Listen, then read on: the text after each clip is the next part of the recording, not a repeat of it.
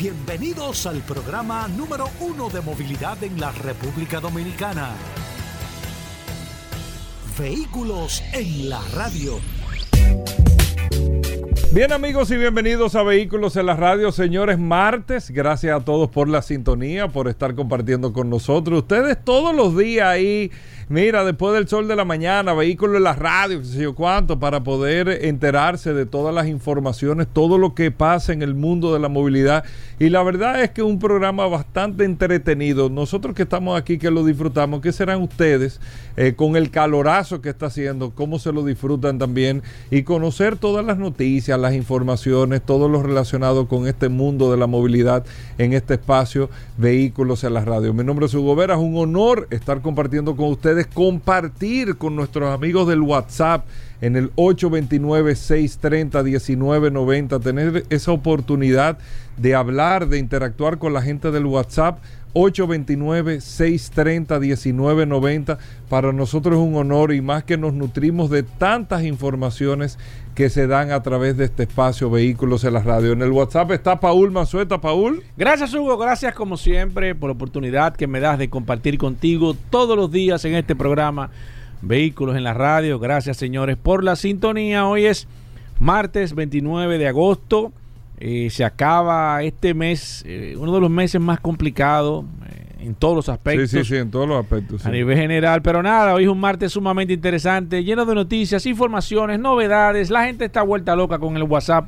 No, no, no. Ayer que recibimos, recibimos muchas personas que se estuvieron conectando ayer desde, desde Punta Cana. Gracias a todos por la sintonía, gracias a todos por mantener el contacto con este programa Vehículos en la Radio. Asimismo, un saludo especial para todos ustedes, amigos oyentes, y muchas cosas interesantes en el día de hoy, que es martes, y que, y que siempre compartimos estas noticias. Hay, hay varias cosas así en principio del programa que queremos eh, eh, hablarles, una brevemente es que eh, para que ustedes vean cómo son las, las cosas, París, la ciudad de París, la capital de Francia, acaba de tomar la decisión de prohibir las patinetas eléctricas, Paul y amigos oyentes del programa, después de una serie de situaciones, hicieron hasta un referéndum y todo el mundo votó en contra de las patinetas eléctricas. Increíble, o sea, pusieron a la misma gente, tal vez para, vamos a decir, el Estado, la ciudad protegerse,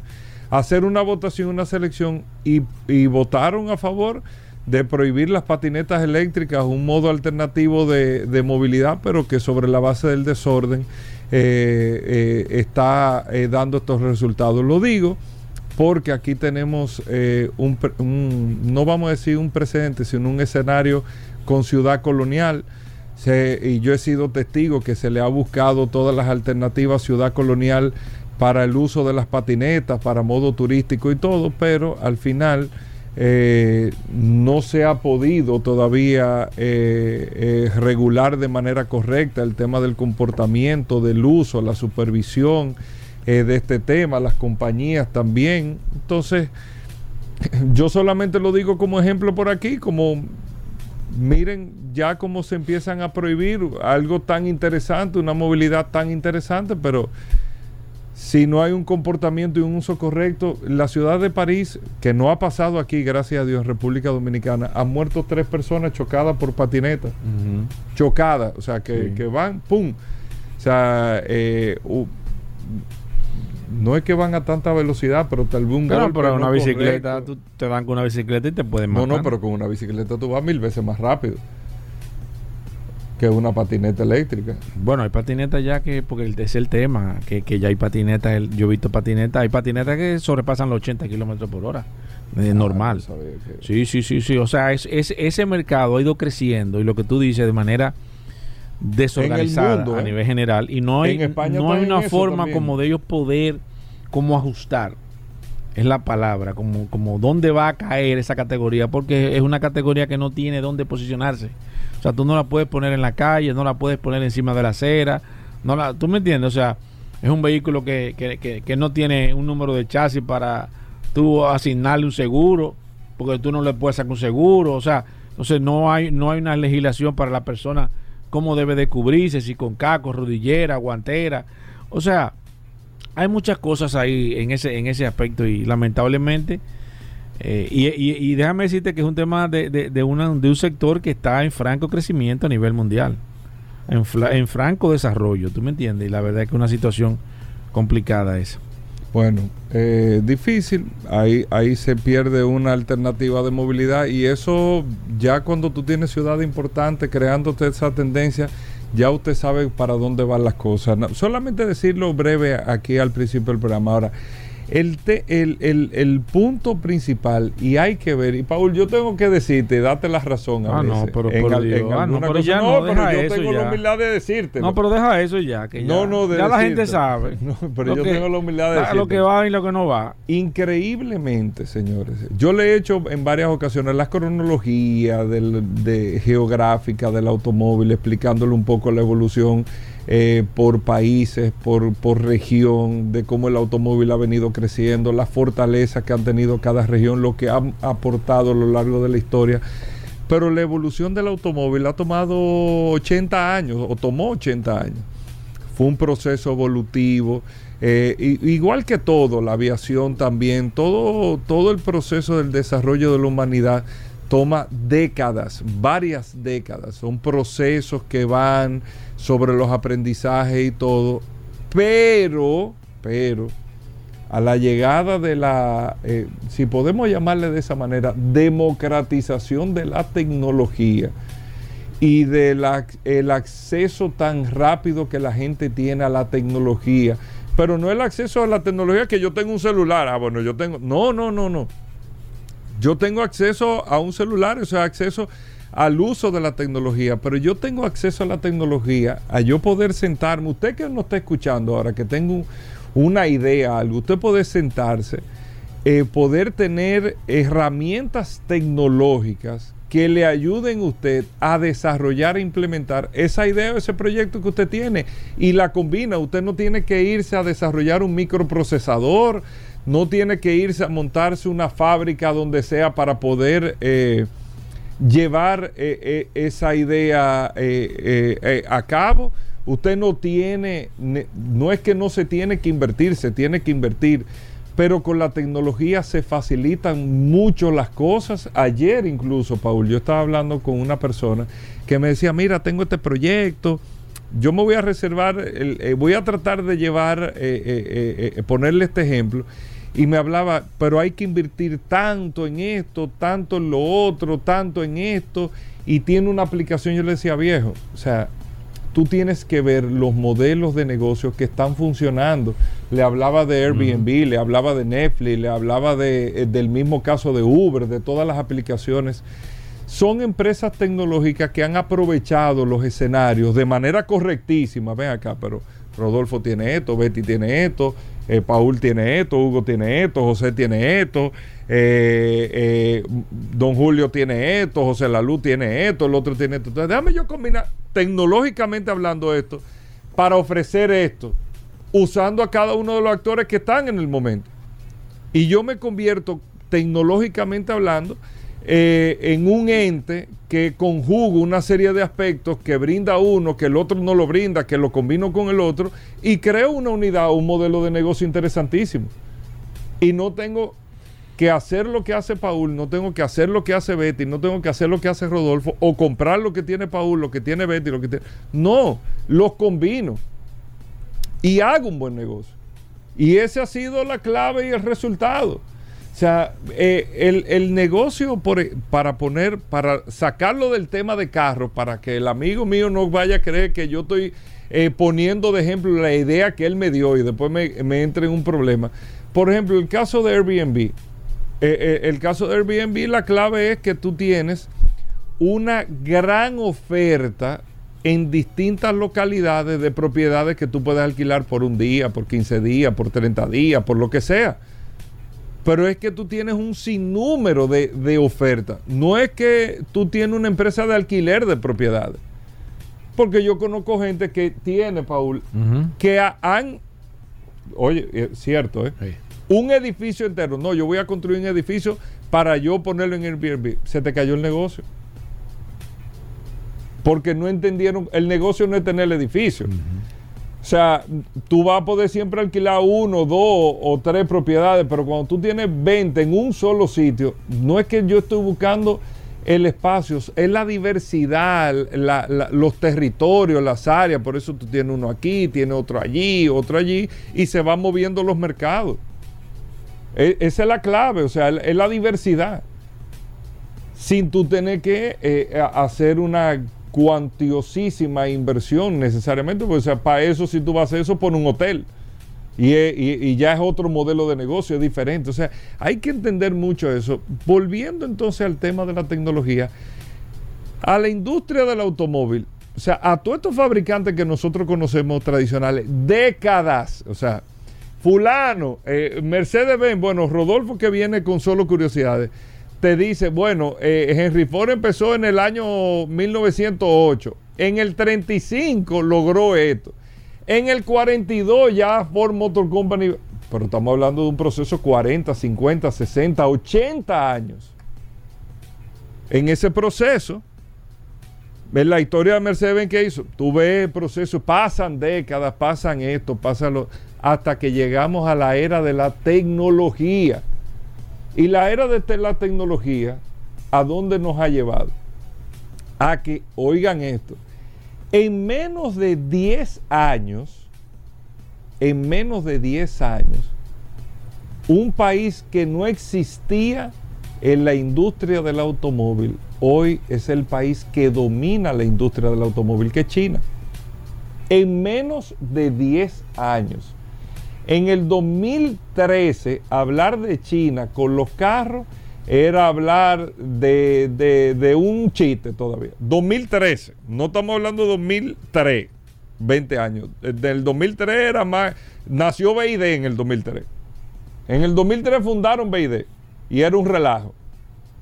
Pero hace menos de 10 años, gracias a la tecnología, gracias a la tecnología, en, 10, en menos de 10 años, los chinos se comieron la industria. Y no estoy hablando de ventas de vehículos. No. Es que el liderazgo tecnológico de China ha hecho que incluso empresas como Stellantis, que estaban ahí eh, dando vueltas y viendo esto, aquello, lo otro, están a los pies de los chinos. O sea, van a China, Stellantis, mira, eh, eh, eh, tengo que venir aquí. Volkswagen ahora se está asociando con SAIC Motors. creo que con SAIC es con Audi, con una de las marcas.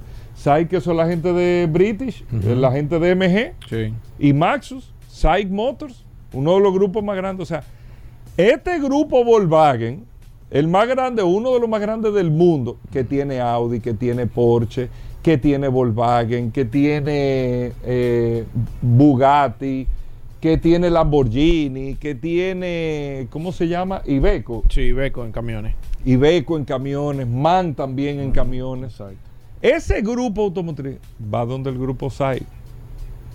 Señor, o sea, pero a buscar qué? A buscar qué? Tecnología. Tecnología. Señores, díganme cómo es que vamos a desarrollar los vehículos eléctricos. Porque no es tecnología una pantalla para ponérsela al carro, no, no, es cómo vamos a desarrollar estos carros eléctricos, porque aparte de todo, China se ha convertido, o sea, no solamente el gigante tecnológico, sino que China se ha convertido en el mayor consumidor de vehículos de la nueva tecnología del mundo. O sea, todo el mundo que está fabricando ahora mismo y hacia dónde va todo el mundo, quien más está consumiendo ese producto es China. Entonces, si yo no estoy en China pegado como si fuera un artista, yo no estoy haciendo nada en el mundo. Nada en el mundo, porque estas son la gente que más consumen. Consumen 29 millones de carros al año. Y proporcionalmente el número va aumentando en la cantidad de vehículos eléctricos que se consumen allá. O sea, si tú no vendes en China, tú no estás haciendo nada en el mundo, en el caso de los vehículos eléctricos. Entonces, fíjense cómo con la tecnología lo que le tomaba una, a una persona o una empresa, y hablo en sentido general lo que sea, 10 años, 20 años, una evolución, 30 años, eh, eh, años de trabajo, ya con la tecnología tú lo tienes en las manos. El, tú lo tienes en las manos de inmediato. Hoy tú lo tienes en las manos. O sea, Tú quieres desarrollar un producto, un concepto nuevo y tú no tienes que irte de que déjame ir a Estados Unidos. ¿Quién?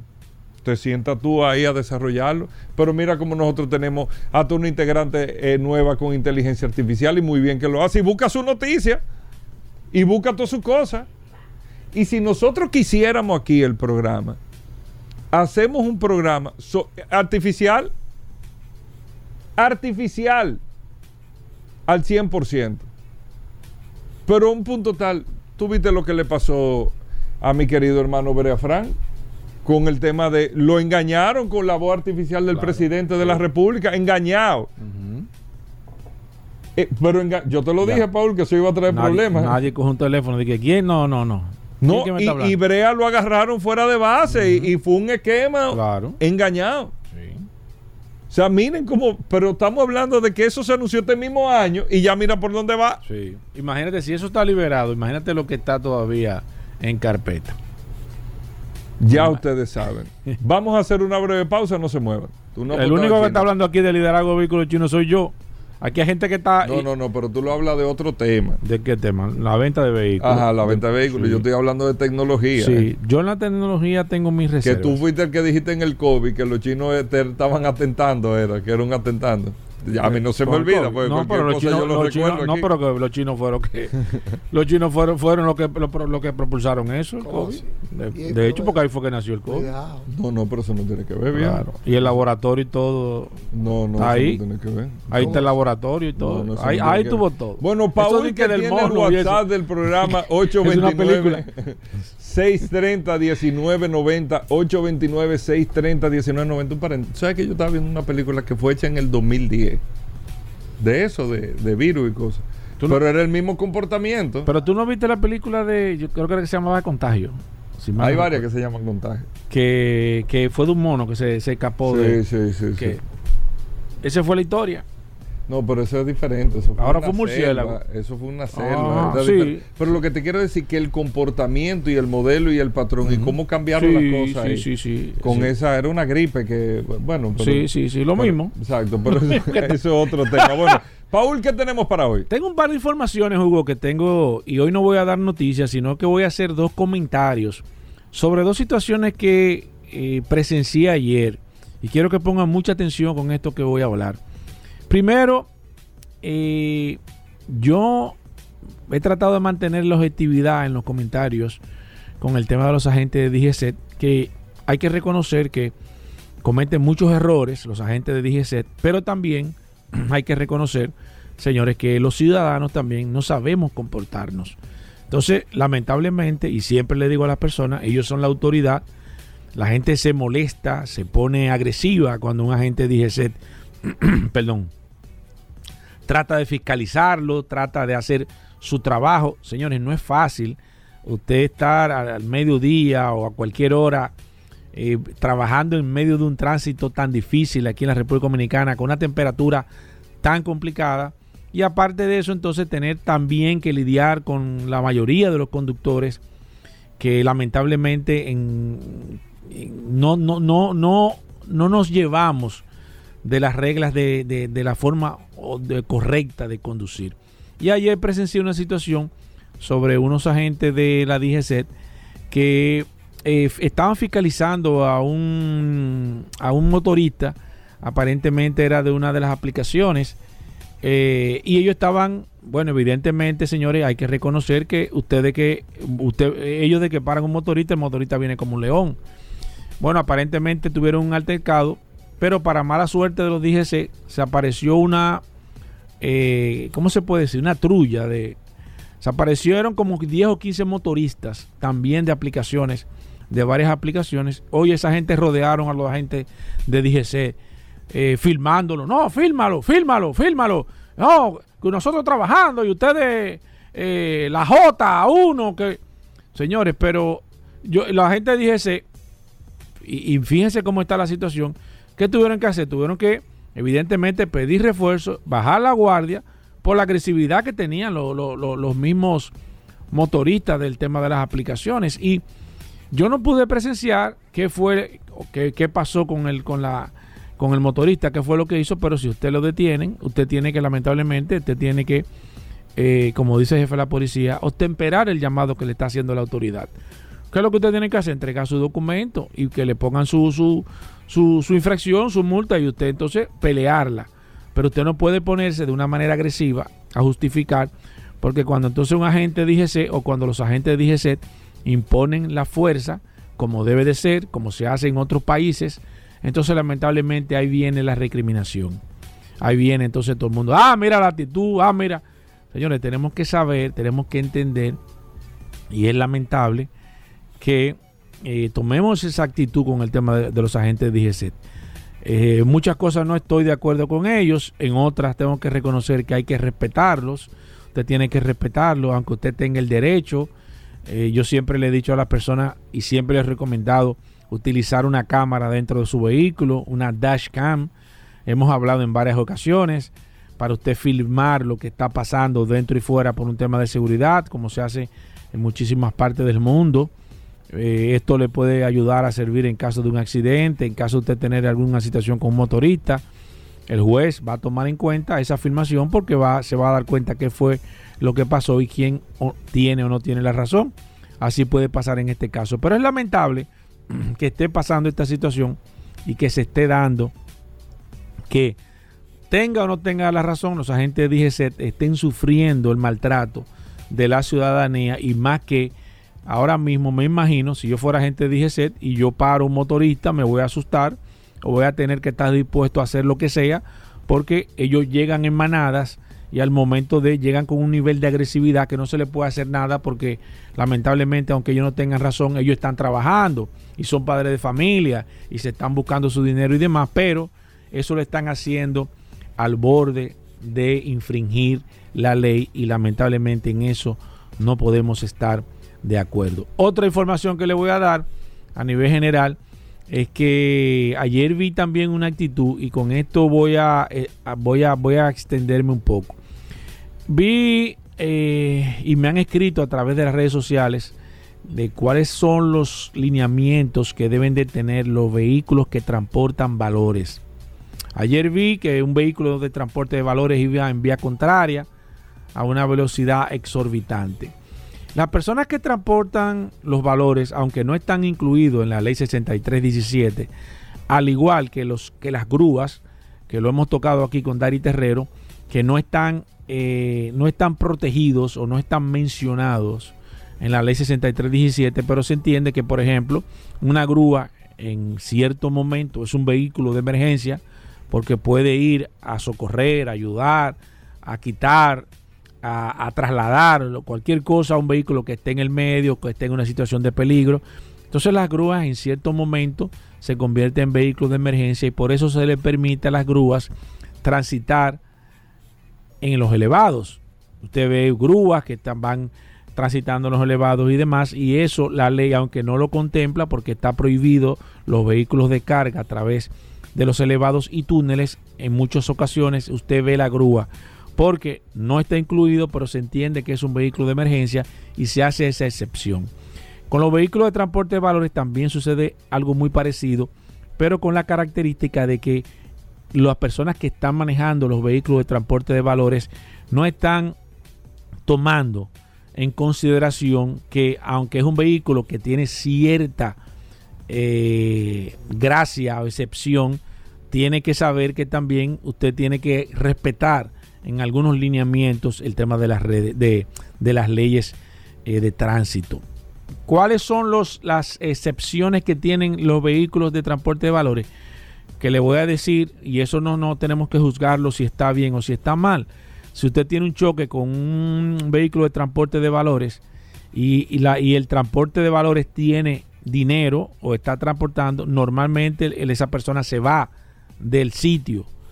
Se va del sitio porque evidentemente no se va a poner, no se va a, desmontar, a, poner o a hablar o, a ir a, a, cualquiera de los de las casas que hay aquí con el tema del seguro a reportar un seguro porque usted está transportando una cantidad de dinero. Entonces, ahí hay un vacío en el tema de la ley porque cuando usted choca, usted no se puede ir de la zona del, del accidente, pero también, por otro lado, por un tema de seguridad, le dan instrucciones a los choferes de los camiones de valores que cuando choquen, que sigan y que luego se reporte.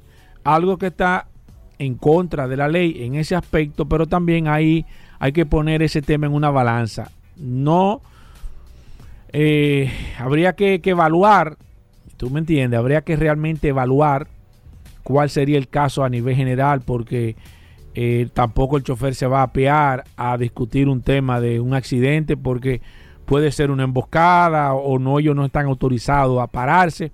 Recuerdo hace tiempo, hace tiempo que aquí hubo un camión de transporte de valores que tuvo un accidente, tuvo un choque y fue detenido por la, por la policía, por la, y las personas o los que estaban dentro del camión de valores dijeron que no se iban a desmontar del vehículo hasta que no llegara un supervisor de su empresa o el supervisor de ellos.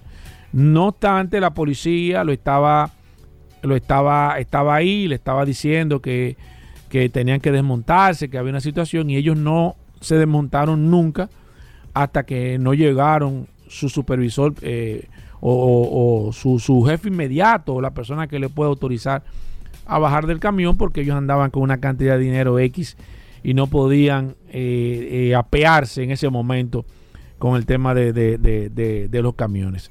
A nivel general, andan, quizás cuando andan con, con, con dinero, andan a velocidades extremas. Eso también es extendible. Hacen muchísimas infracciones, se van en rojo en todos los sitios.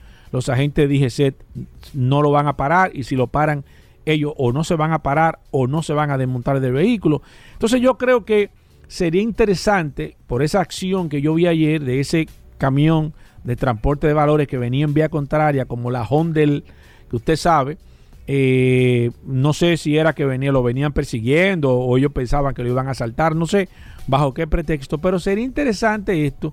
Y aunque yo le he tocado con Dari Terrero, eh, a ver qué dice la ley 6317, no lo incluye dentro de, los vehículos que pueden hacer este tipo de, eventualidades, así vamos a llamarlo, pero sí también hay que entender que por andar con grandes sumas de dinero y por ser un ente, un foco quizás de atención a que pueda tener alguna situación, la verdad es que eh, hay que entender de parte y parte cada situación. Yo lo que creo que las autoridades a nivel general debiesen de o de incluirlo, de darle una excepción para que ellos pudieran o darle quizás alguna forma de algunas cosas que se pueden hacer, otras que no se pueden hacer a nivel general.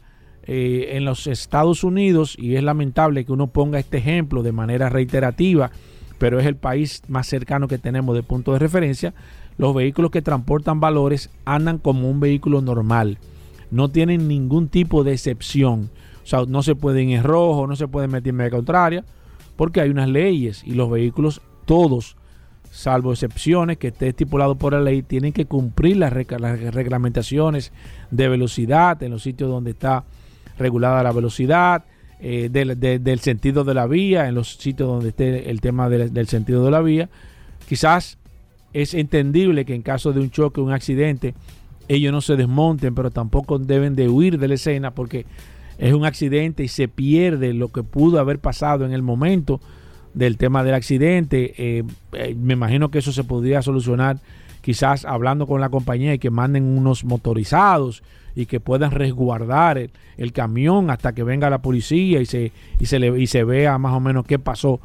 Porque es fuerte también que usted lo choque un camión en vía contraria y que se vaya y que luego usted tenga que ir a la compañía y que luego y que el chofer diga que no, que ¿Usted me entiende? No, no, debe de quedarse ahí. Entonces, yo creo que a nivel general habría que incluir el tema de los vehículos que transportan valores, al igual que el de, que el de las grúas, que aunque, el, aunque los choferes que manejan las grúas, y tengo que ser en esto lo más honesto posible, no son personas imprudentes, pero sí, por algunas excepciones, a veces cruzan los túneles eh, o se suben en los elevados y cruzan los túneles y, y demás, y eso no está estipulado en la ley, pero tampoco se, se le detiene porque se entiende que si se queda un vehículo en el túnel o cerca del túnel, en una de las vías de los elevados, tiene que subir una grúa para sacarlo a nivel general. Pero yo entiendo que se deben de poner reglas claras en este tema con los vehículos que transportan valores.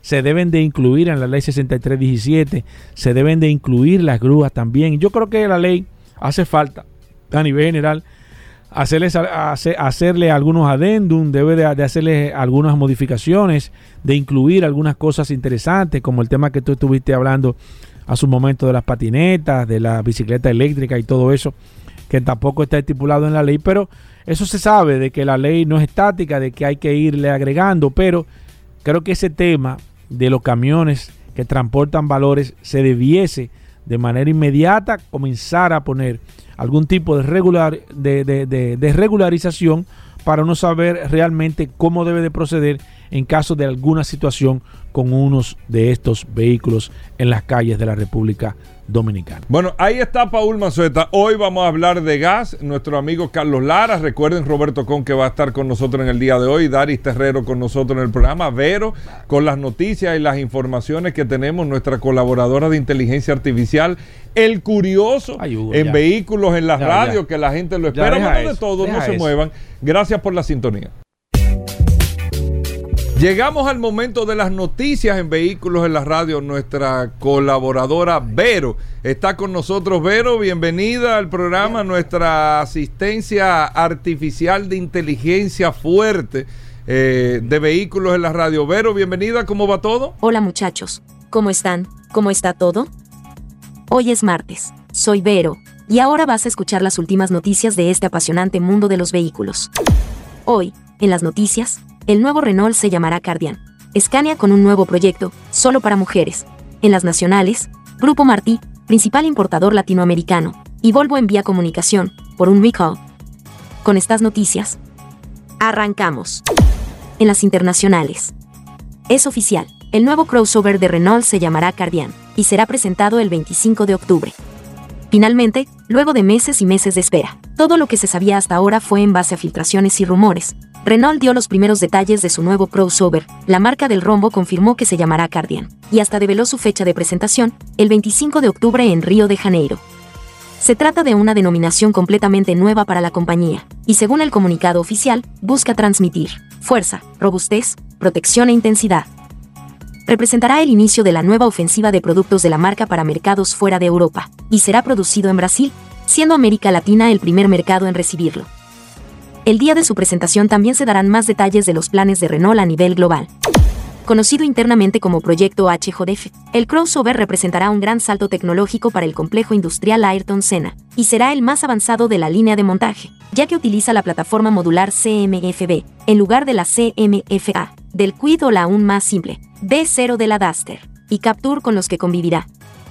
Por el contrario, la incorporación de este nuevo modelo a la factoría del estado de Paraná significará el final para el Step Y Logan, que solo seguirían fabricándose en nuestro país por algún tiempo más. Incluso la producción del Quid podría ser trasladada a Colombia. Conductoras. Scania abrió la inscripción para su programa de capacitación exclusivo para mujeres. Desde su primera edición en 2019, 48 mujeres ya pudieron cambiar su vida profesional y personal, derribar prejuicios y ser ejemplo de lucha por la igualdad de género. Con más de 6.000 aspirantes en lista de espera, Scania informó que desde este martes, abrió la inscripción para la quinta edición del programa Conductoras, etapa que estará vigente hasta el 24 de septiembre de 2023. Una vez más, el objetivo es el mismo, reducir la brecha de género existente en el sector, además de contribuir a satisfacer la necesidad de conductores profesionales que hoy tiene el transporte de cargas, otorgándole una nueva salida laboral a mujeres que buscan profesionalizarse. De acuerdo a las estadísticas, menos del 1% de las licencias emitidas para transporte de cargas corresponden a mujeres. También apunta a responder a una demanda del sector insatisfecha. En 2022 se reportó un 8,6% de puestos de conducción de camiones no cubiertos. En las nacionales. Martí, principal importador de Volvo en Latinoamérica. VV Autos, empresa del Grupo Económico Dominicano Martí, es el distribuidor exclusivo de la marca Volvo en República Dominicana, Puerto Rico y Panamá. Grupo Martí da apertura a su portafolio de vehículos en el 2012 con la operación de Volvo en República Dominicana, logrando alcanzar el liderazgo en el segmento automotriz de lujo del país. Con una visión de expansión, en el 2016 da apertura a la representación de Volvo en Puerto Rico, logrando un crecimiento de 1000% en menos de un año y en el 2017 comienza sus operaciones. En Panamá, igualmente ocupando un lugar importante entre las marcas de lujo el posicionamiento y evolución de VV Autos para 2022 se ha caracterizado por un crecimiento significativo, con un 33% en comparación al primer trimestre del 2021, siendo el importador número uno en Latinoamérica. Creo firmemente en que este es solo el inicio de otro año de mucho éxito para nuestros mercados. Me siento orgulloso de contar con un capacitado equipo en cada país que se ha enfocado en superar las expectativas de los clientes, con una atención personalizada y haciéndolo sentir como en familia. Continuaremos nuestra visión de expansión y crecimiento de operaciones, transmitiendo en otros países la filosofía de trabajo que nos define, expresó Carlos José Martí, presidente ejecutivo de Martí. Comunicado de Volvo sobre Recall Mundial. Volvo Cars realizó una alerta de seguridad a nivel mundial para los propietarios de los vehículos. BIN, YV1A 565071042350, chasis 004 2350, año 2007. A continuación el comunicado íntegro. Aviso. Estimados clientes. Por este medio, queremos informarles que Volvo Cars realizó una alerta de seguridad a nivel mundial sobre el recall R129. De manera inmediata VV Autos ascendió a sus clientes. En fecha 6 de julio del 2020, dicha información notificó en fecha 7 de julio del 2020 al Instituto Nacional de Protección de los Derechos del Consumidor, Proconsumidor, cumpliendo con las disposiciones legales correspondientes. A todos nuestros clientes les brindamos la transparencia y tranquilidad de que en nuestro país existe un único caso, que corresponde a un Volvo identificado de la siguiente manera. BIN YV1 a 565071042350, chasis 004 2350, año 2007. Volvo Cars asume el costo del cambio de la pieza del cinturón de seguridad de dicho vehículo. Desde el momento que fuimos notificados, hemos tomado las acciones de lugar necesarias para dar el soporte acostumbrado, y reiteramos el compromiso con todos nuestros clientes. Aclaramos que en la actualidad, Volvo Cars no ha recibido ningún informe que alegue lesiones o accidentes relacionados con esta afección en República Dominicana. Si desea recibir información adicional, estamos a disposición en experiencia.bautos.com.do. Agradecemos su reiterada confianza. Saludos. VV Autos SAS. Volvo Car República Domini. Soy Vero, y estas fueron las noticias más importantes hasta este último minuto. Que pasen una excelente semana. Adelante muchachos. Gracias, Vero. Con esto hacemos una pausa y nosotros estamos edificados contigo, como cada día. Venimos de inmediato. Ya estamos de vuelta. Vehículos en la radio. Bueno, todo el mundo lo estaba esperando, nuestros amigos de Autotecnigas. Aquí está Carlos Lara con nosotros, el gaseoso en Vehículos en la Radio. Hay un compendio de preguntas en este WhatsApp, Carlos, que tú no te puedes imaginar. Pero primero, siempre vamos a recordar Autotecnigas y más que todo los servicios que ustedes ofrecen para la instalación y mantenimiento de dispositivos de GLP en vehículos. Sobre todo. Exactamente. Bienvenido, Carlos. Gracias, gracias. Un placer eh, escucharte y verte. Y darte como siempre. ¿Cómo va todo allá en Autotécnica? Y, eventualmente a Paul también. Claro, eh, Paul, viejo, el gaseoso. Es un eje, es un eje esencial. Bueno. Claro, mira. De tu existencia. ¿Cómo va todo, Carlos, viejo? ¿Cómo va todo en Autotécnica? Quítale el ITEM. No, no, dale, dale. Mira, ¿cómo va todo en Autotécnicas? Vamos muy bien, gracias, señor. Tú sabes que siempre mantenemos la dinámica, mucha gente siempre acercándose, mucha gente escribiendo. Eh, a veces tengo que delegar un poquito ya por los altos volúmenes de, asistencia, de, requerimiento del público, de los radioyentes del programa. Quiere decir que hay una... Claro, mucha gente haciéndole mantenimiento. ¿Ha entendido la gente el tema sí, se ha ido creando una conciencia. Tú sabes que eso toma un proceso. Y realmente entendemos que el público ha reaccionado de manera positiva porque se preocupa, mira, eh, está funcionando, pero óyeme, tengo un año que no paso. ¿Cada qué tiempo hay que hacerle mantenimiento al sistema? Tú sabes que eso es igual parecido como el aceite. Te dicen, mira, 5 eh, mil millas, o dependiendo del tipo de aceite que tú estés utilizando, o tres meses. Eh, normalmente lo promediado, hemos dicho, que el sistema está equipado con un contabilizador de horas, o sea, de uso de GLP. O sea, que cada 350 horas, él va a emitir... Por lo menos el de ustedes. Sí, va a emitir un, aviso sonoro cada cierto tiempo indicándote que ya debe de pasar a un chequeo. En un, en un vehículo, si no le cambio el aceite, me daña el motor. Eso es Evidentemente. ¿Qué pasa si yo no le doy mantenimiento a un equipo? Bueno, puede comprometer partes, por ejemplo, llega un momento que el filtro, que es el que vamos a decir que protege. El filtro de gas. De gas, correcto. Eh, gracias por la sí. El filtro de gas que va normalmente instalado eh, justo antes de los inyectores el que protege de cualquier partícula que pueda desprenderse o que pueda llegar al tanque de abastecimiento por, cualquier razón, eh, comprometa cualquiera de las partes internas.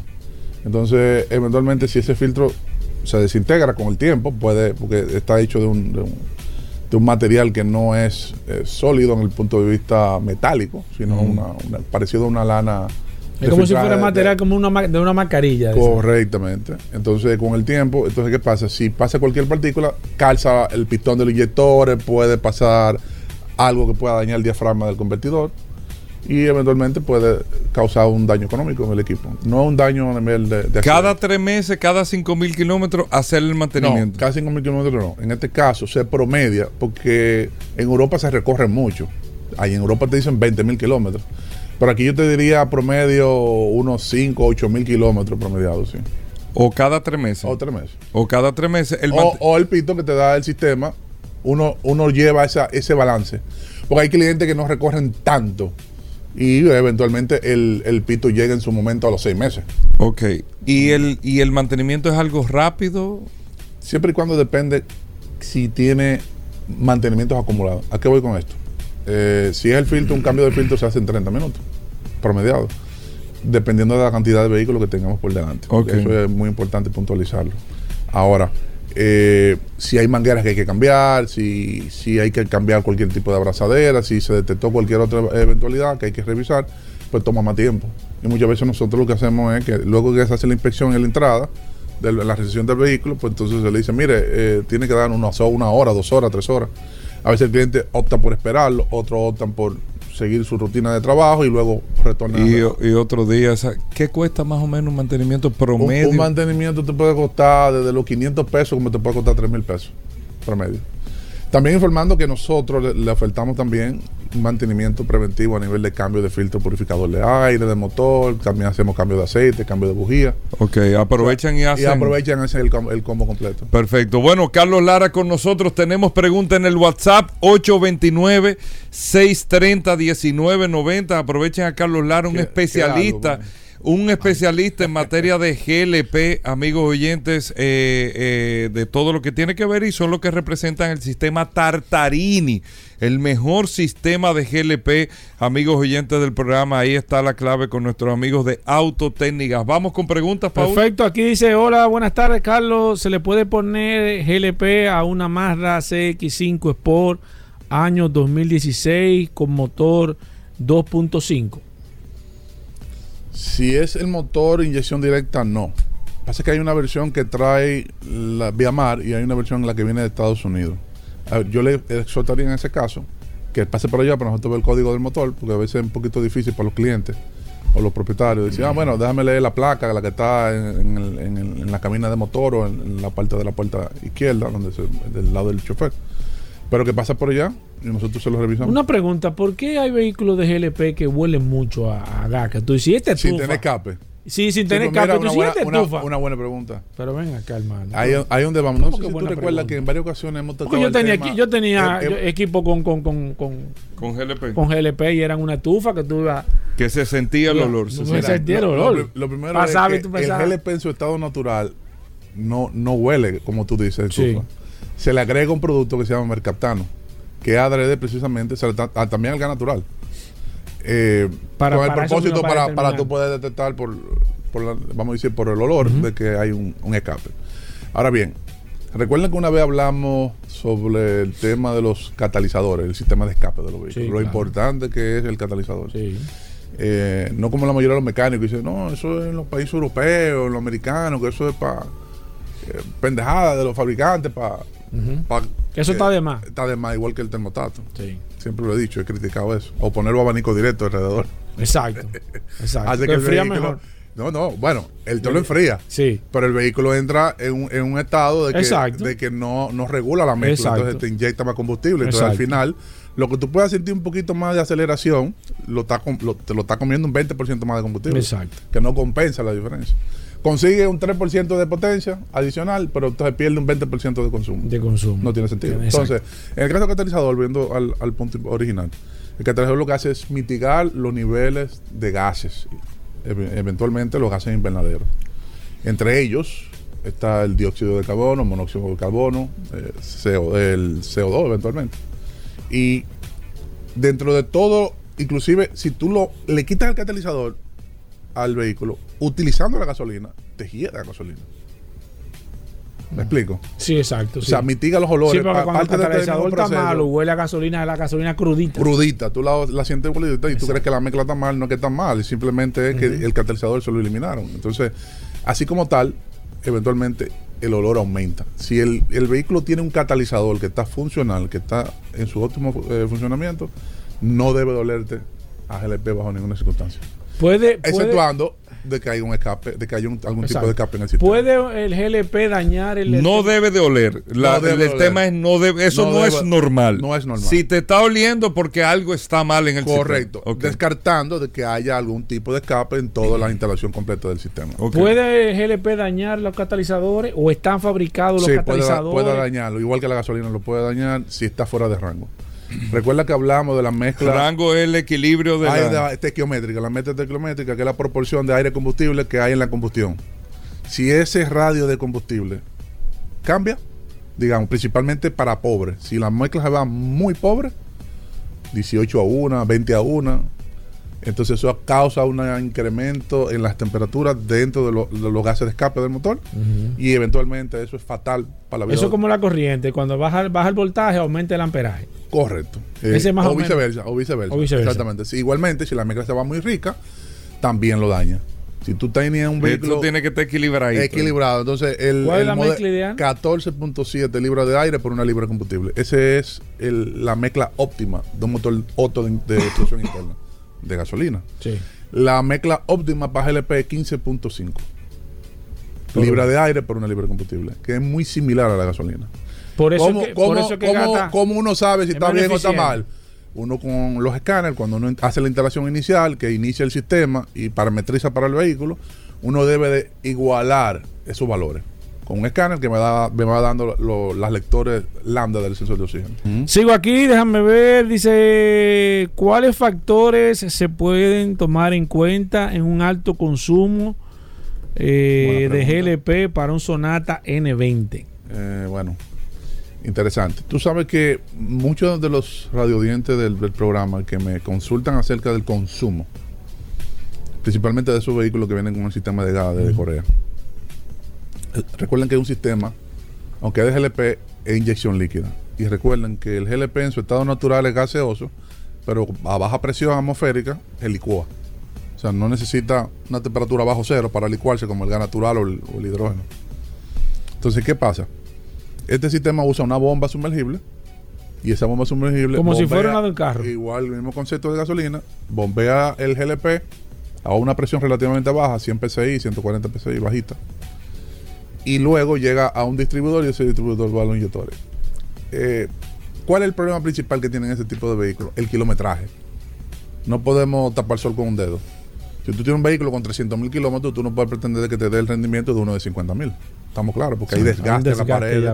Claro, en las anillas. Del uso. Por más buen aceite que tú utilices, por más cambio de aceite que tú lo hagas a tiempo, hay un desgaste. No, eso como la edad, por, más bien que tú por comas. Más que tú comas, por más ejercicio que tú hagas, te vas a morir como quieras. No, y la edad Ahora, claro, ¿qué, va, ¿qué eventualmente va a afectar? Bueno, que tú vas va a llegar a los 85 años, 82 años, con calidad de vida. Exacto. El otro, eh, los últimos 20 años, lo va a pasar con una diabetes, le cortan un pie o algo así. Pero el, eventualmente sí. Eh, ese es lo primero, ahí tenemos que ser realistas. Luego, eventualmente, las condiciones de los inyectores, ver cómo está la mezcla, si eso hay que evaluarlo. Es muy difícil que haya escape porque como hacer un sistema en líquido lo se detecta muy fácil. Bien. O sea, al final yo les recomendaría que chequee su bujía, su filtro purificador de aire. Muy importante que mucha gente lo pasa por alto. Eh, el sensor de flujo de aire que te, que te limpia el sensor que mide el flujo y que mide la temperatura. Porque tú sabes que la computadora hace un mm. ajuste, claro. La computadora hace un ajuste de los pulsos. ¿Qué es el pulso? Es lo que le dice qué cantidad de combustible en un determinado momento de RPM, aceleración, tú vas a inyectar. Pero él lo hace ese cálculo basado en, la, en el flujo de la cantidad de aire que está entrando por el múltiple de emisión. Exacto. Y en la temperatura de ese aire.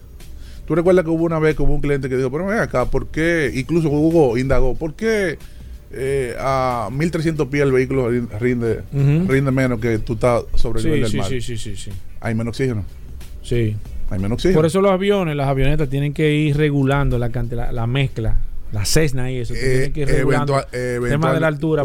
correcto. Eventualmente por lo mismo. A mayor altura hay menos oxígeno. Sí, exacto. Entonces, por ejemplo, un vehículo que, que aquí da 20 kilómetros por galón, en Colombia va a dar 16. Por la altura. En Bogotá, va a dar 16. Los dos vehículos 0 kilómetros. ¿Por qué? Por la altura.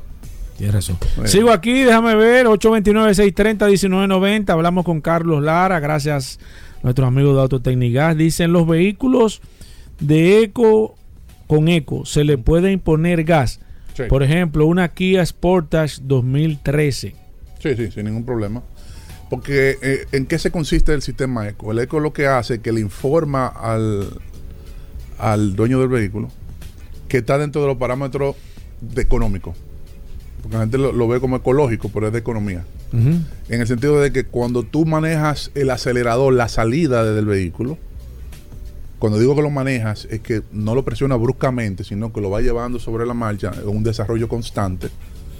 El vehículo consume menos. ¿Cuánto puede ahorrarte tú manejándolo en eco? Hasta un 10%, 100%.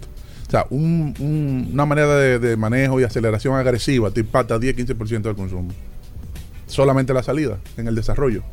Entonces, fíjate que cuando tú sales bruscamente, el eco se apaga. Porque aumentan los pulsos y aumentan los RPM bruscamente. Exacto. Entonces, yo lo que le recomendaría, sí, que sí, que eventualmente trate de manejar. Hay que educar el pie. Claro. Hay que educarlo. Eh, sigo aquí, déjame ver. Eh, ¿Me puede decir qué me puede decir de instalar gas natural a una gran Cherokee? ¿Y qué puede decir sobre los tanques? Pregúntale sobre el tema de si, el tanque, si los tanques pesan mucho. Depende del tipo de tanque, eso lo habíamos hablado eh, anteriormente. Entonces, que hay tipo 1, tipo 2, tipo 3, llega a tipo 4. El tipo 1 es el ordinario, el de acero, que viene con espesores de 10 a 12 milímetros. Es un tanque promedio. Si un tanque de 90 litros a 100 litros, debe andar entre 240 a 250 libras vacío, con un alcance promediado de unos 5 galones de gasolina. O sea, para que él lo lleve a un esquema de qué cantidad de kilometraje él puede manejar. Si le da 20 kilómetros por galón, va a manejar 100 kilómetros por tanque.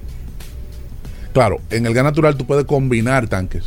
Si para él no es un problema el tema del espacio de su baúl, porque eventualmente...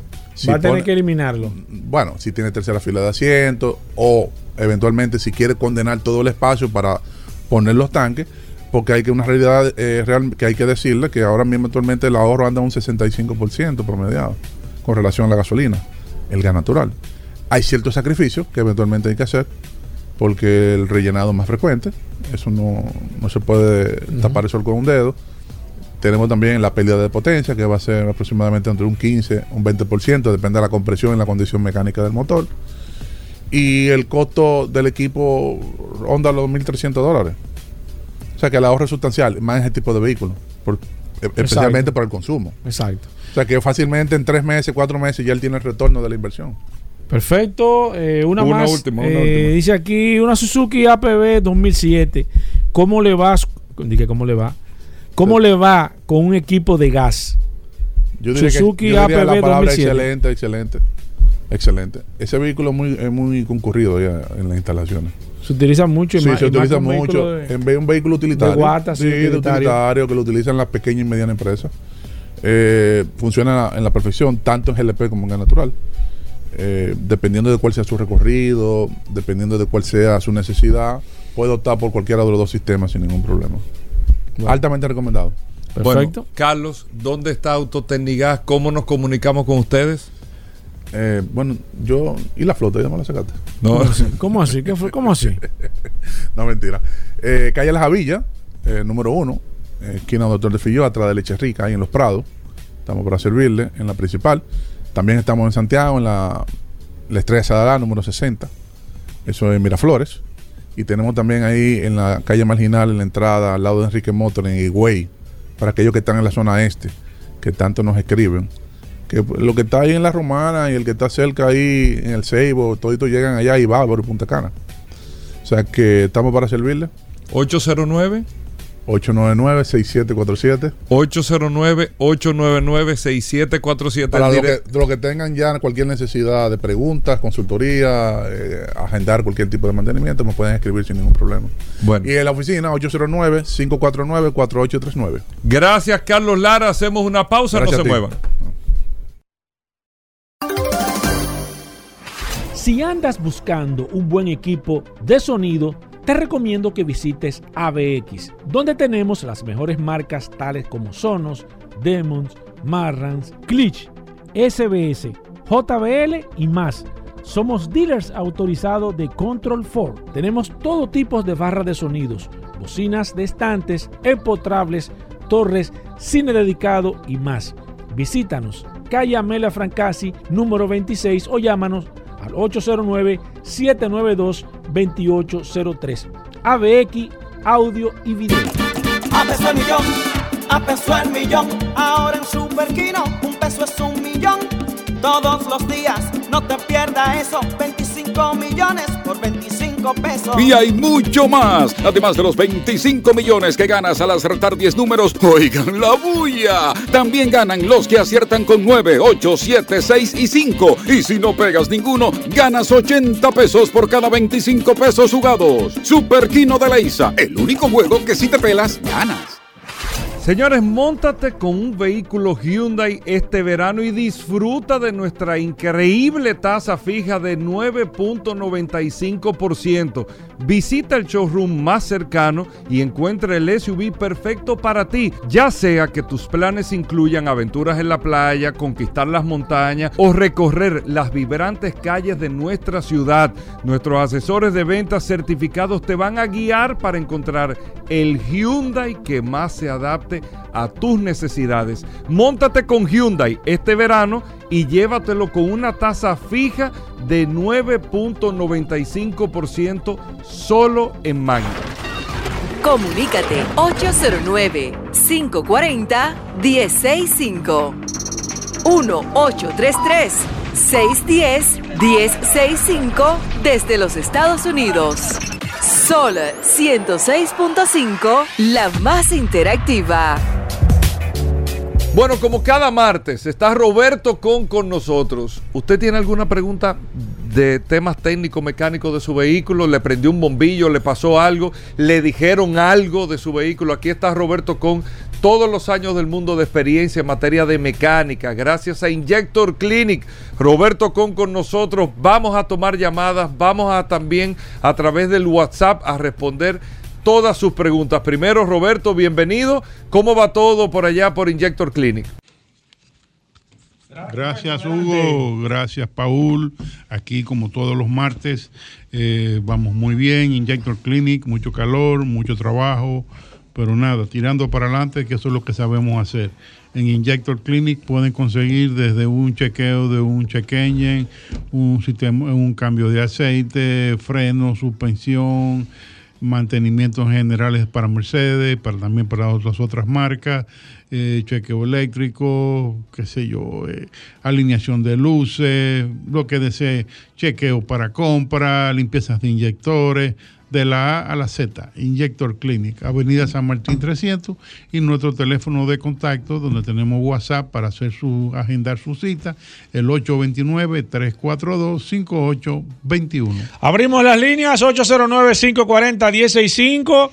Hoy es martes de mecánica en este programa Vehículos en la Radio. Si usted quiere comunicarse con nosotros, lo hace a través de la línea telefónica y si lo quiere hacer por WhatsApp, usted nos escribe, no nos llame por WhatsApp porque no le podemos tomar la llamada. Así que el WhatsApp es el 829 630 1990. Oficialmente abrimos las líneas. Roberto, ¿estás listo ya? Esa llave que tú tienes ahí, esa española, una llave de eh, eh, eh, ajustable que tú trajiste, ¿eso es para qué? Para, para, no perder la costumbre. Ah, ok, para, ok. Vamos con esta. Buenas.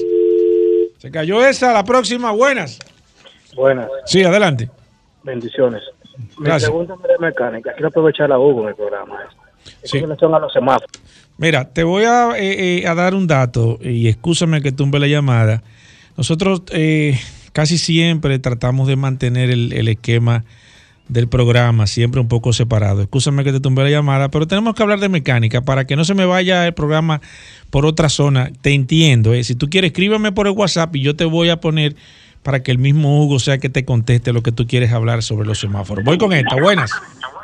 Sí, buenas. Sí, adelante, maestro. Mecánica con Roberto Cam. Ya. Mira, maestro, yo tengo una Mazda 5, una van. Sí. Y el día pasado puse a un joven a la bala y parece que le mojó el sistema eléctrico y no me está reconociendo la llave. Pero la llave no se, no se decodificó, sino que cada vez que meto la llave lo que hace es que me palpadea, que no la reconoce y no prende. Ok, no se me vaya, que Roberto le va a preguntar algo. Mire, eh, tiene que ver que no sea un problema ya en el switch, en la, antena de la, de, la llave, que no, que no se estén comunicando. Ese carro hay que leerlo para ver si, está decodificado. ¿Te entiendes? No solamente la llave, sino también el carro. ¿Dónde le, le, lavó el carro? Usted dice, pero le echó agua dónde, señor? Echó agua en el tablero, como por el lado de la fusible. bueno. Eh, mojó todo y, para acá le empezó a dar ese fallo y ya se puso que no la lee. Bueno, ya ahí Roberto le dio una idea más o menos de qué usted tiene que hacer para resolver con ese con esa situación de esa llave. 809-540-165, mecánica con el maestro. Aquí está el King Kong de la mecánica. Mira, eh, me están preguntando a alguien, eh, Roberto, que qué tú opinas sobre montar. Mira, una persona que está hablando de GLP, mi amigo Rafael Pérez que si es seguro montar un equipo de GLP a un vehículo. Mira, eso hay mucha leyenda urbana. Eh, hay mucha leyenda urbana, pero también eh, que no es una leyenda urbana, es una realidad. Depende a quién usted le da eh, su carro para que le haga una conversión a GLP. O sea, usted no puede ir y, darle su carro a cualquiera, tiene que ser alguien que, le monten todas las, las, partes de que le van a hacer la seguridad, que le pongan una tubería de, de metal que no sea plástica. O sea, hay muchas cosas que Carlos lo ha mencionado aquí en el programa que hacen la diferencia de un buen equipo bien instalado y una, instalación barata. Eh, en la calle. Mal hecha. Voy con esta. Buenas. Sí. Sí, buenas. Sí, adelante. Aquí está el King Kong de la mecánica, Roberto Khan. Perfecto. Yo quiero saber qué hay de real, porque me pasó con un vehículo, le puse en un equipo de, eh, donde una persona que ustedes anuncian de los mejores del país, de gas. ¿Cuál? Ah, de gas natural. ¿Cuál, de, cuál es ese? El Tartarini. Ajá, de Carlos Lara. Ajá, creo que sí. Ok, ¿usted lo instaló allá el equipo? Sí, sí, sí, se le compró y todo. Y entonces después el equipo de ahí empezó a botar, a liquear por el motor. Y quiero saber qué hay de real, si es cierto que eso le come las juntas. Okay. A, a, a, la, a, la, junta del motor a los vehículos. Gracias. Gracias a usted. Mire, eh, no. No, no, puedo decir que tiene, como dicen, efectos secundarios de que la Junta, o sea, eh, si las juntas liquean es que las juntas están, eh, se gastaron ya, están en malas condiciones y hay que ponerlas nuevas. Eso no, no viene por, por eh, añadidura de un equipo de, gas natural o de, o de GLP. Perfecto, sigo aquí. Nuestro amigo Francis Camacho nos escribe, dice, ahora Hola Roberto, ¿cómo estás? Eh, tengo un Carry 2017 con, dice, no, con no, dice, en 5.000 kilómetros me consume 3 cuartos de aceite 5W20. La válvula PCB está buena, no humea. ¿Qué podría ser, maestro? Mira, eh, ese es un caso. Oye, tres cuartos de aceite. Es un caso que hay, hay, que mirarlo porque en algún lado tiene que estar ese aceite. Y si tú dices que la válvula PCB está buena, eh, yo no sé, puede ser que ese diagnóstico de que esté buena esa válvula no esté correcto. Está raro eso, Roberto. Tres cuartos de aceite, demasiado. Voy con esta, buenas. Hola, buenas. Sí, adelante. Una pregunta. Sí. ¿Todos los, motos, eh, los blogs son encamisables? Mm, no necesariamente. Óyeme. No necesariamente. Qué buena pregunta. Eh, hay unos bloques que son de aluminio en silicio que no es recomendable encamisarlo. Eso va a ir de, caso en caso. Hay que estudiarlo. Perfecto. Mira, aquí nos escribió un señor, una persona, eh, Eduard Leger, que dice: Hola, buenos días. Luego del aguacero, mi vehículo es de tres pistones, quedó haciendo estallido. ¿A qué se debería? Bueno, hay que buscar a ver si el agua no afectó alguna conexión eléctrica, que casi siempre lo hacen. Perfecto, sigo aquí, 809-540-165, martes de mecánica. Aquí está Roberto Con, gracias a Injector Clinic. Gustavo Arias nos escribe, hola, ¿dónde consigo un tapón de gasolina original, Roberto? eh, para una Nissan X-Trail 2019. Compré uno usado y me huele a gasolina cuando estoy cerca de ese lado. ¿Y por qué usted no fue a la casa, señor? Bueno, el señor Gustavo. ¿Usted quiere un, tapón original? Vaya a la Santo Domingo Motor, a la Sí, y de seguro ahí lo va a conseguir a buen precio. ¿eh? Así que vaya, vaya por Santo Domingo Motor. Voy con esta. Buenas. Sí, buenas. Mira, yo tengo un Mercedes. Escúcheme, escúcheme, señor. Baja un poquitito su radio. Tengo un Mercedes y tengo la llave de, de, punchar, así, de, de, power. Pero no está instalada. ¿Cómo, ¿Cómo yo lo instalo? Espérese, espérese. Roberto. ¿Tú entendiste? O sea, eh, no, no estoy entendiendo. O sea, usted tiene un, un cambiar el, sistema de, de, con la llave que prenda con el botón. Efectivamente. ¿De qué año es su carro? 2009. 2009. Hay que ver si el sistema de su carro aguanta esa conversión. Tiene que ir a que alguien alguien que la que la pueda programar a ver si, si tiene con qué programar ese sistema. Perfecto, pero él, vino con ese botón. Ah, vino con el botón, entonces hay que programarlo. Perfecto. Perfecto. ¿Quién hace eso? ¿Quién hace eso? Ah, eh, bueno, si usted quiere podemos mirar a ver si lo podemos hacer. Aunque eso normalmente lo hacen la, gente de, de, las llaves, que venden llaves, que programan llaves. Esos son los que más saben de eso. Perfecto. He ido dos y nadie sabe de eso. Bueno, llámenme por la tarde. Perfecto. 829-342-5821 y conversamos sobre eso. Llame a Roberto esta tarde que le va a buscar la vuelta en eso. Roberto es un curioso de todas esas cosas y de seguro lo va a ayudar a resolver el problema. 809-540-165 Mecánica. Hoy es martes en este programa Vehículos en la Radio y el WhatsApp el 829-630-1990. Luis Guerrero nos escribe, dice mi pregunta eh, no es eh, eh, ok, dice Luis Guerrero que qué tú opinas sobre el tema mecánico de los vehículos chinos.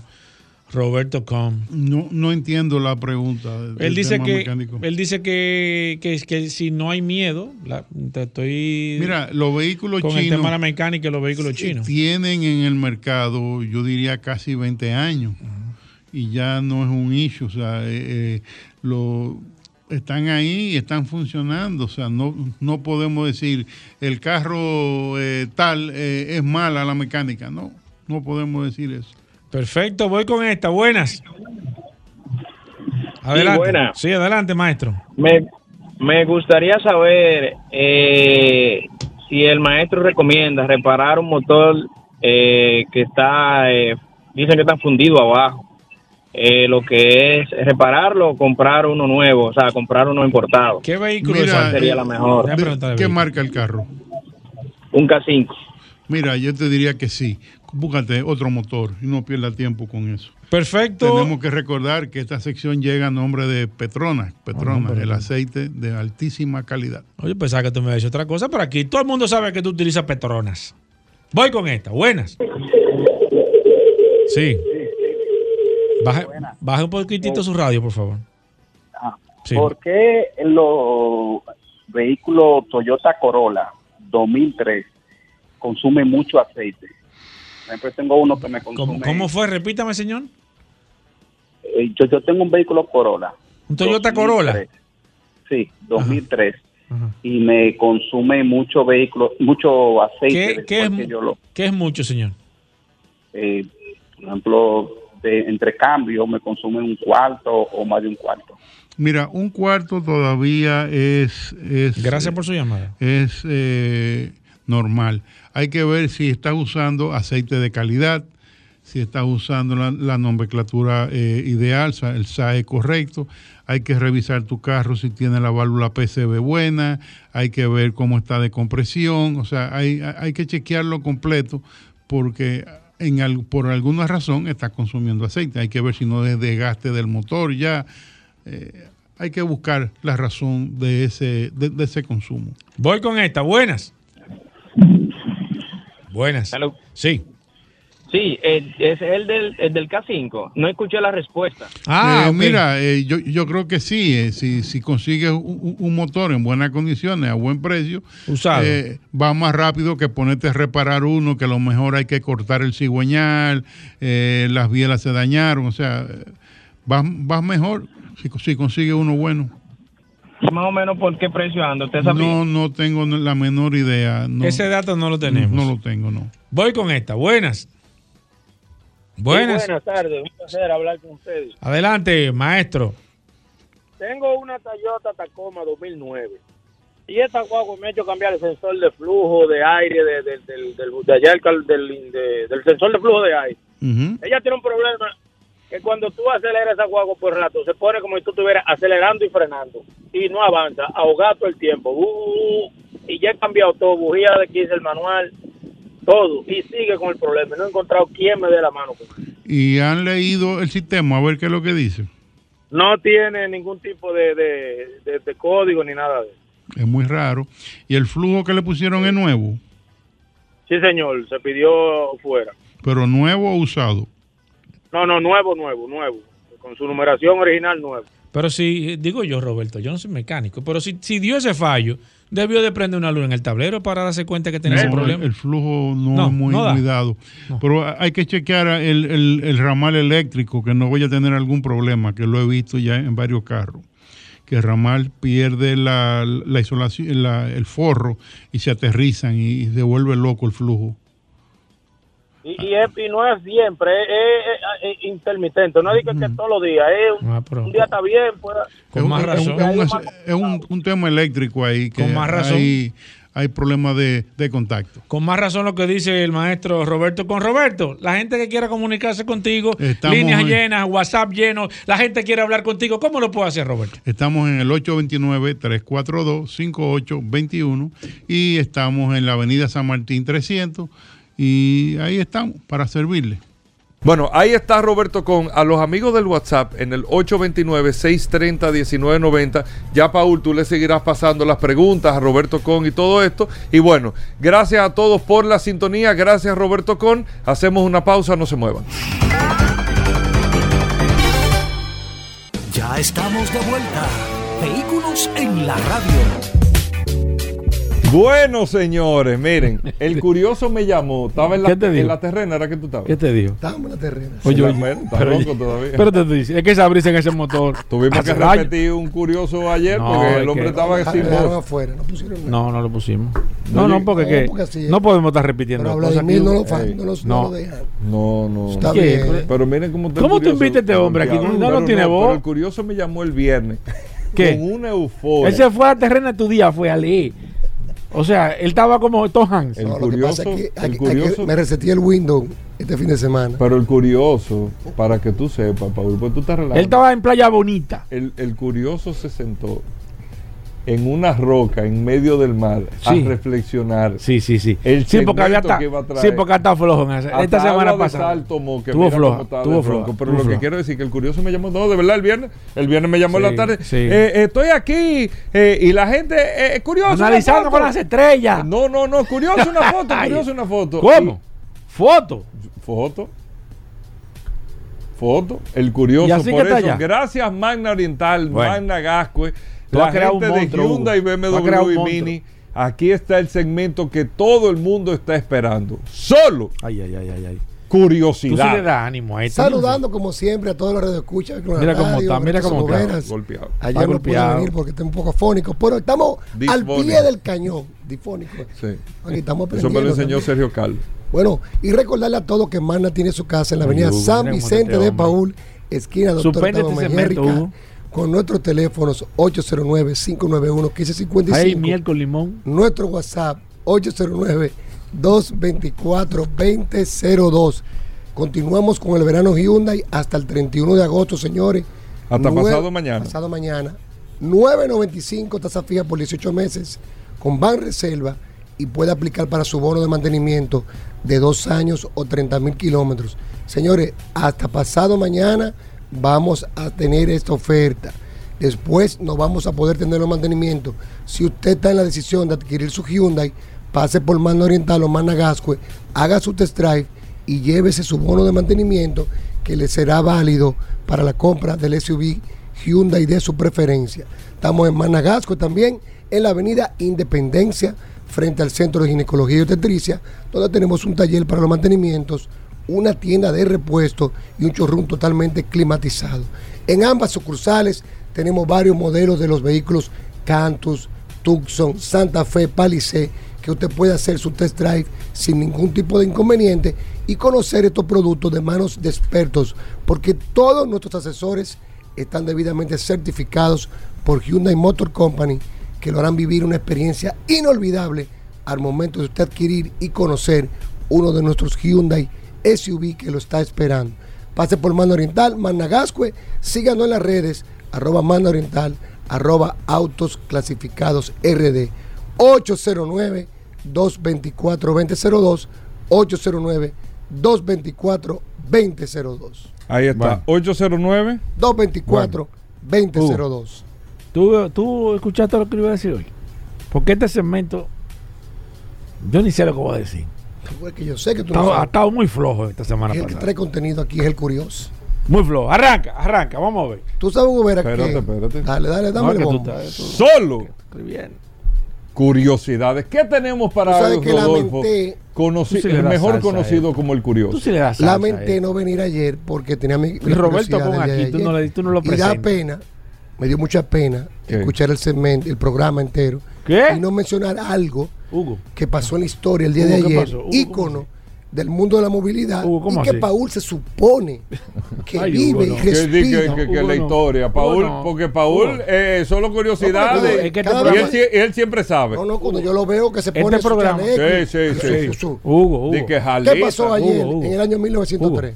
Oh, pero yo Hugo, se lo dije, Hugo. eh, lo de, lo- yo se lo dije fuera del aire. Ve acá, tú no vas a hablar de la historia de Harley Davidson. Hugo. 28 Eso- de agosto de lo sabe todo el mundo, 1903. Pero tú no lo Se mencionaste. Es que no hay tiempo, aquí nada más este programa dura y dos horas. Paul Manzueta ni No siquiera lo este programa dura dos horas, no podemos. eh, hay que Yo se dejarlo. lo dije fuera del aire. Sí, hombre. William, deberás de vergüenza. No, deberíamos Willie cambiar. Davidson Deberíamos cambiarte. William No. Harley y Arthur. eh, eh, y Arthur Davidson. ¿Por quién? William Por Roberto.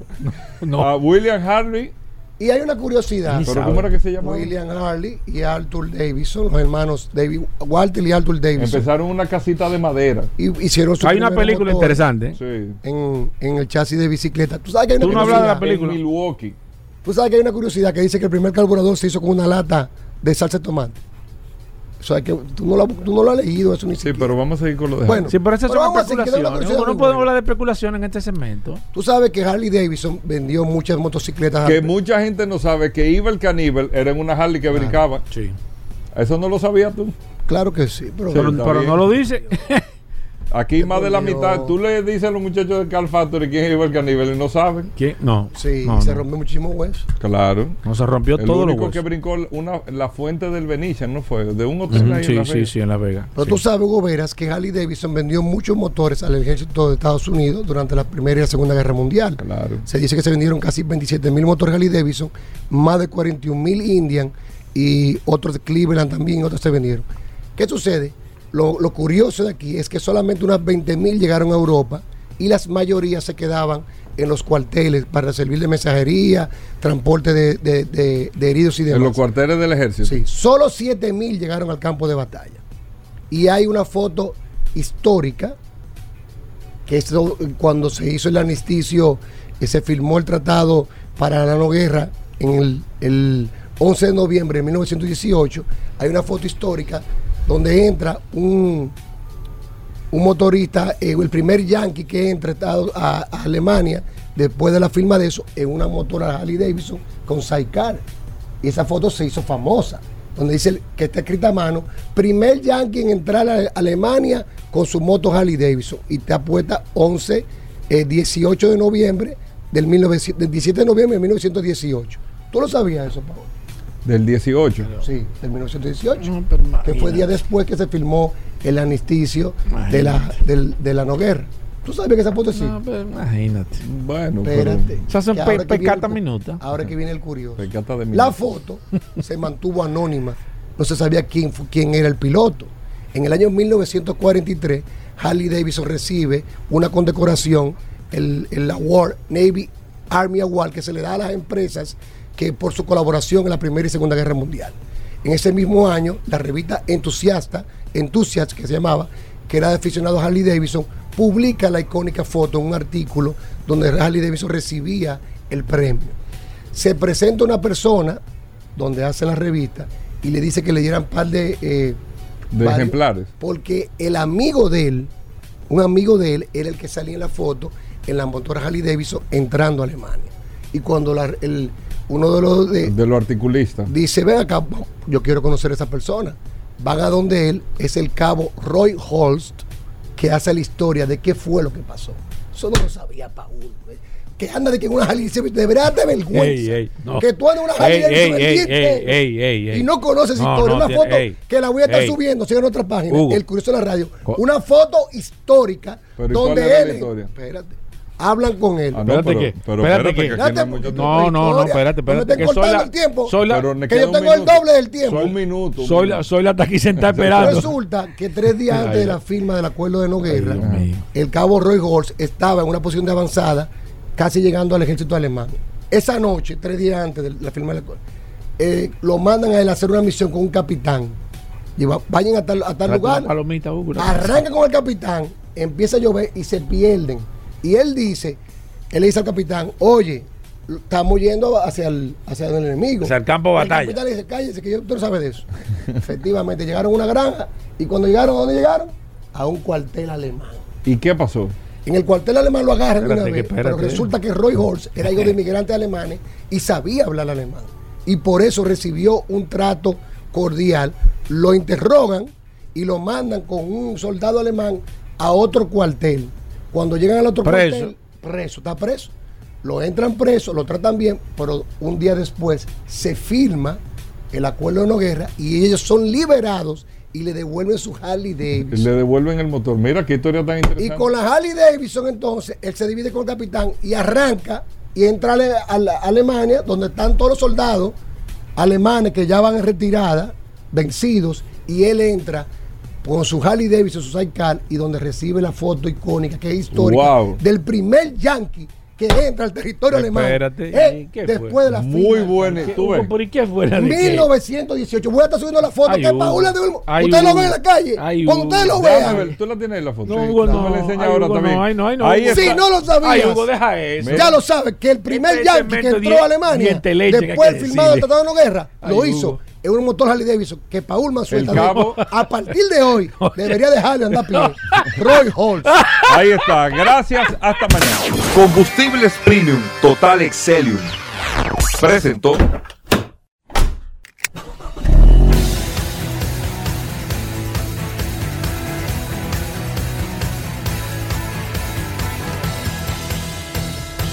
Vehículos en la radio. Sol 106.5, la más interactiva. Una emisora RCC Miria.